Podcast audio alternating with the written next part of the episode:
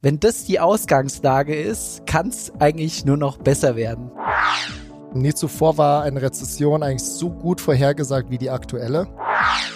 Aber was wir dieses Jahr gesehen haben, war wirklich extrem. Also beides ist gefallen. Renten und Aktien. Gar kein Verstecken für euch in einem Multi-Asset-Portfolio, oder?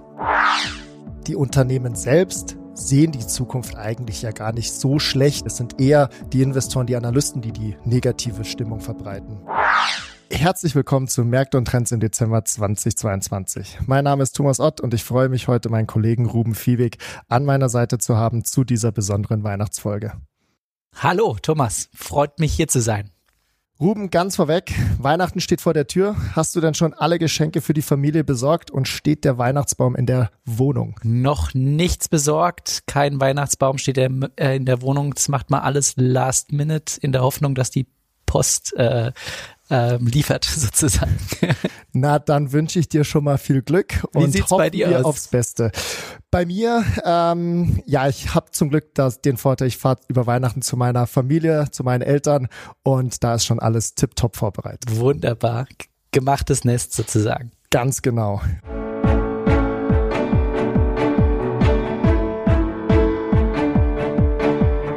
Märkte und Trends Erfolgreich investieren und verstehen, was die Kapitalmärkte bewegt. Ein Podcast der MEAG mit Thomas Ott und Jörg Graf.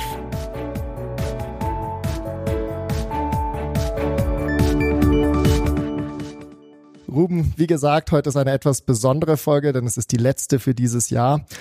Aber in dieser Folge wollen wir nicht nur in die Zukunft schauen, sondern äh, starten wir doch einmal mit einem Blick zurück. Was wird dir mit Sicherheit in Erinnerung bleiben, wenn du künftig an dieses Jahr zurückdenkst? Es kommt nichts wie erwartet, Thomas. Äh, man hatte wie jetzt einen klaren Blick aufs nächste Jahr. Man hat sich vorbereitet, was könnten die großen Events sein und äh, dann ist doch wieder alles anders gekommen. Ähm, ich glaube, äh, fängt man früh im Jahr an, war es sicherlich für alle der Krieg in der, in der, in der Ukraine, der alle wachgerüttelt hat. Ähm, Zeitenwende fällt da äh, mir auf jeden Fall ein. Aber auch die Volatilität an den Märkten.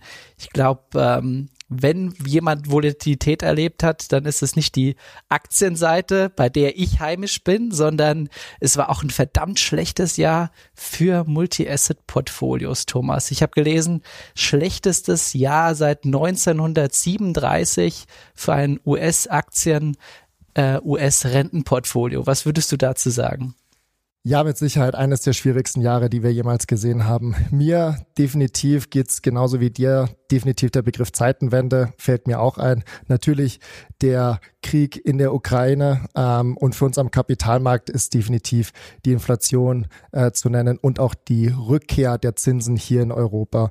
Äh, die Konsequenz hast du schon angesprochen, haben wir gesehen an äh, der Performance von Multi-Asset-Portfolien, die so einfach wirklich erst in den 30er Jahren äh, das letzte Mal passiert ist.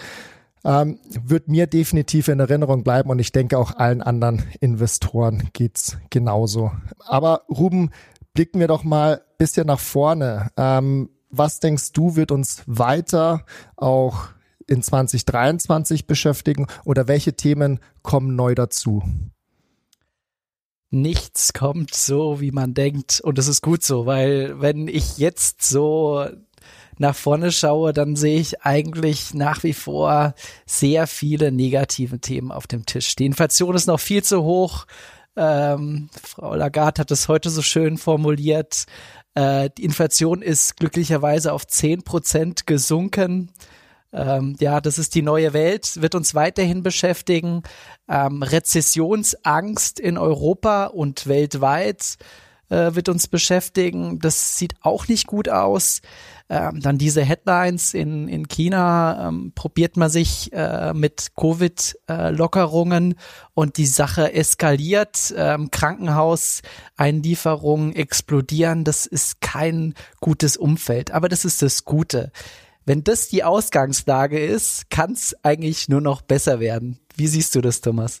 Also für mich ist es im neuen Jahr natürlich wird uns erst einmal die Inflation weiter begleiten. Äh, wir sind weiterhin deutlich über den Zielen der Zentralbanken ähm, und das wird auch weiterhin in den nächsten Monaten so bleiben. Sprich, die Zinsen sollten sich weiter erhöhen. Dennoch möchte ich hier auch, wie gesagt, auf das Positive auch mal hinweisen. Ähm, wir sehen zuletzt eine Entspannung, vor allem in den USA. Äh, hier ist es wichtig zu berücksichtigen, dass die letzten zwei Inflationszahlen einen deutlichen Trend nach unten gezeigt haben. Das ist schon mal sehr positiv aus meiner Sicht. Sicht. Ein zweiter Aspekt, der aus meiner Sicht mehr in den Vordergrund treten wird, ist das Thema Wachstum und Rezessionsangst. Ähm, nie zuvor war eine Rezession eigentlich so gut vorhergesagt wie die aktuelle. Hier wird für mich dann wirklich die Frage sein, kommt es überhaupt zur Rezession? Vor allem, wenn sie schon so gut vorhergesagt ist. Wenn sie kommt, wann kommt sie und wie schlimm wird sie denn wirklich sein? Denn nicht jede Rezession ist am Ende vergleichbar mit einer vorherigen. Aber nichtsdestotrotz glaube ich, Ruben, sind wir beide froh, wenn dieses Jahr auch mal vorbei ist und wenn wir jetzt ein paar ruhige Weihnachtstage haben. Es war, haben wir vorhin schon gesagt, mit Sicherheit eines der historisch volatilsten Jahre in der jüngeren Geschichte, nicht nur für die Aktienseite, sondern eben auch für die Rentenseite. Aber du hast ja schon angesprochen, du bist der Aktienspezialist zwischen uns beiden. Für das neue Jahr, äh, was erwartest du? Gehst du positiver in das neue Jahr rein, als du aus dem aktuellen rausgehst? Und wie viel Angst hast du wirklich vor dem Rezessionsgespenst? Genau, Thomas. Also wie gesagt, das Umfeld ist nicht gut, man fühlt sich nicht wohl und das ist schon mal eine gute Ausgangslage für einen Investor. Äh, früher äh, hieß es, man muss, muss kaufen, wenn die Kanonen ähm, feuern. Das war dieses Jahr ähm, keine gute Idee. Ähm, wenn man mal im Februar investiert hätte, ähm, wäre die Rendite immer noch negativ gewesen. Nichtsdestotrotz muss man sagen, das Erwartungsniveau ist einfach sehr niedrig und da ist die, die, die Chance, positiv zu überraschen, ist gut. Ähm, also du möchtest quasi sagen, die Schwelle, eine positive Überraschung zu äh, haben, ist sehr gering oder die Latte, die übersprungen werden muss, ist sehr, sehr niedrig. So ist es richtig. Also wir können uns mal freuen, vielleicht von diesem, von diesem Negativen rauszukommen. Wie gesagt, man hat die Chance hier und da einfach ähm, positiv zu überraschen. Das ist en, am Ende entscheidend am Kapitalmarkt. Es ist nicht entscheidend, ähm, sozusagen, wie schlimm es ist. Es ist immer, ist es jetzt besser als erwartet oder eben eben nicht, weil wie gesagt, alles, was wir schon wissen, das ist meistens schon eingepreist und das, was uns überrascht, das findet in diesen täglichen Bewegungen dann statt. Und da steckt die Chance im, im nächsten Jahr. Es gibt viele Nuancen, wo man sagen kann, ah, da könnte sich mal verbessern. Ist es Asien? Dieses Jahr war der große Wachstumsdämpfer einfach dieses Wachstum in China, kam stark runter, hilft insbesondere ähm, nicht für europäische Unternehmen. Da bin ich zuversichtlich, wenn wir da wirklich den Boden gefunden haben und können zu diesem Wachstum zurückkehren, dann ist es eine super Chance für europäische Aktien und auch für Aktien aus Asien. Und die kamen in den letzten Jahren wirklich viel zu kurz, wenn man die Performance mit dem US-Pendant vergleicht. Wenn man das dann quasi so sagt, es gibt ja das schöne Sprichwort, erwartet das Unerwartete. Und China hat, hast du ja jetzt schon angesprochen. Ist es dann für dich ein Markt, der wirklich positives Überraschungspotenzial hat im nächsten Jahr? Natürlich. Wenn man sich die weltweiten Bewertungen am Aktienmarkt anschaut, kann man sagen, das Ausgangsniveau dieses Jahr war auf jeden Fall nicht so gut, wie es jetzt ist, also in fürs nächste Jahr. Das heißt, das Bewertungsniveau ist sehr stark runtergekommen, aus gutem Grund, nämlich die Zinsen sind gestiegen. Du wirst mir sagen, ich kaufe vielleicht lieber jetzt einen Bond, der mir sicher etwas abwirft äh, und kaufe nicht im Prinzip diese volatilen Aktienmärkte. Aber man muss feststellen, die Bewertung ist deutlich runtergekommen und die ist nochmal deutlicher runtergekommen, gerade in Asien, gerade in China. Hier haben wirklich Investoren das Handtuch geschmissen, ähm, sei es die geopolitische Situation zwischen USA und China oder auch dieses wirklich enttäuschende Wachstum aufgrund der wiederholten Lockdowns. Und ich glaube, von diesem Niveau, niedrige Erwartungen, niedrige Bewertungen, gibt's dann doch diese, diese mögliche Chance auf ein wirkliches Comeback der Region. Und Ruhm, man muss ja, glaube ich, auch sagen, die Unternehmen selbst sehen die Zukunft eigentlich ja gar nicht so schlecht wie jetzt hat viele Analysten. Sprich, die Unternehmen sind eigentlich positiv. Es sind eher die Investoren, die Analysten, die die negative Stimmung verbreiten, wenn ich das richtig äh, so sagen kann. So ist es. Also du hast es schon angesprochen. Die Rezession wird vorhergesagt, aber man sieht es sozusagen noch nicht im aktuellen Geschäft. Jetzt muss man sagen, wer hat diesmal recht? Meistens traut man nicht den Ökonomen, sondern eher den Unternehmen, die wirklich nah am Business sind. Aber wie gesagt, vielleicht liegen mal die Analysten wirklich korrekt mit der Rezession. Die Orderbücher sind auf einmal weg und ähm, man taucht wirklich in eine tiefe Rezession. Deswegen muss man flexibel ble bleiben. Das macht ja auch aktives Management aus. Wir lesen jeden Tag im Prinzip die, die Wirtschaftsnews und beschäftigen uns mit dem Markt und sagen, was machen wir wirklich? Was haben wir nicht eingepreist? Was müssen wir noch einpreisen? Diese Frage müssen wir uns nächstes Jahr wieder stellen. Wie gesagt, das Ausgangsniveau ist negativer. Das ist gut. Aber die Herausforderungen sind genauso groß, wie sie letztes Jahr waren. Nämlich Inflation ist noch da. Die Zinsen sind hoch und die Volatilität wird uns erhalten bleiben, zumindest erstmal für das erste Quartal. Das ist meine Heraussage jetzt. Aber wie gesagt, es gibt Chancen, sei es Asien, sei es die negative Stimmung auch in Europa. Und ähm, ja, der Zins ist auch wieder zurück.